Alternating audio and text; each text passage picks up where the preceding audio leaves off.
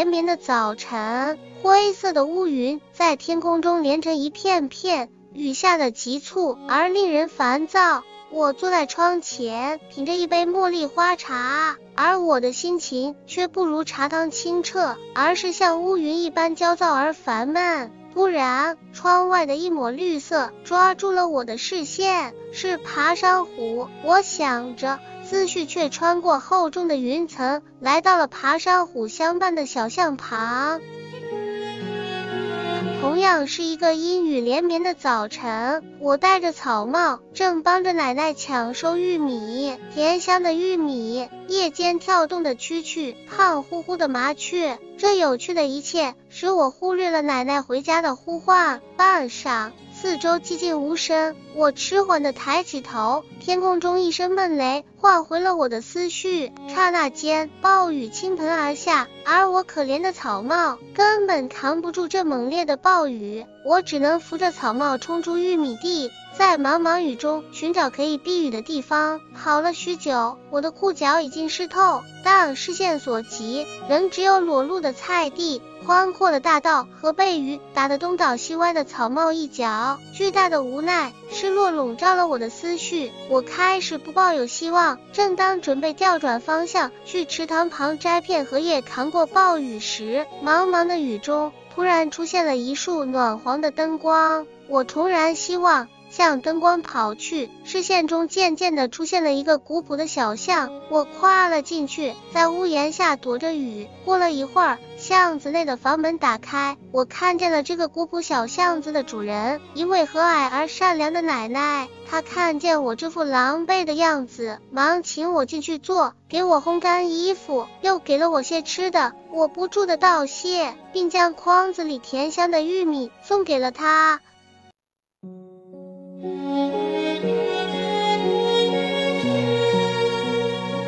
暴雨过后，我便经常来到小巷玩。我看清了小巷的样貌，两堵青灰色的石头砌成的墙，里面是一座小小的屋子。屋檐上的爬山虎宛如一个青葱少女，微笑的欢迎我进去。奶奶告诉我。这个可爱的小巷子名叫小青巷，因此我总叫这位与小巷同样可爱的奶奶叫小青奶奶。那段欢乐的时光，至今回忆起来仍是甜丝丝的。我总会与奶奶一起听着电台里播放的小曲，学着电视中优美的京剧，或是翻着泛黄的相册。回忆着小青奶奶的青春，而屋檐上的爬山虎已经长到窗前，陪伴在我和奶奶身侧。听小青奶奶说，小青像是她的爱人专门为她建的，而屋檐上的爬山虎也是奶奶的爱人为讨她欢心从邻村移栽来的。说到她的爱人时，小青奶奶的眼眸中总会爬上温柔和羞涩的颜色。我因为学业不得不离开小青巷，与小青奶奶告别。虽然相距甚远，但小青奶奶每个月都会给我寄信，告诉我她的近况。有时信中还会夹着精心制作的落叶书签，精致的书签总会让我的心里甜丝丝的。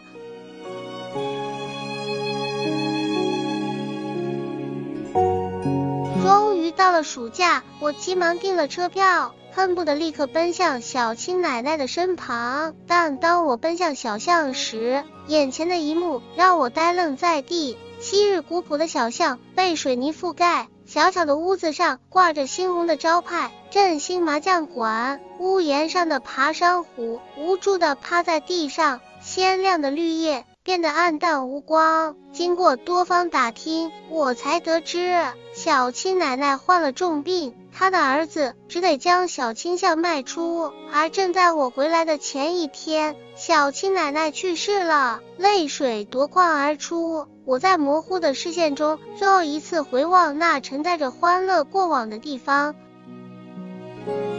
啊，小青巷。我能否再在你怀里享受欢乐的时光？我能否再见到你古朴可爱的样子？啊，我可爱的小青象，你的灵魂不再清澈，而成为世俗的产物了。啊，小青象。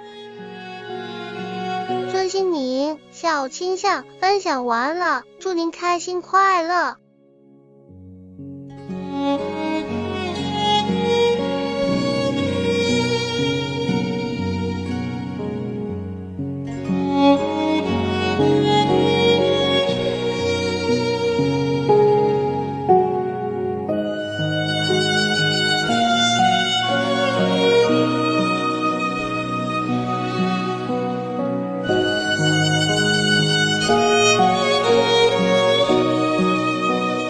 Música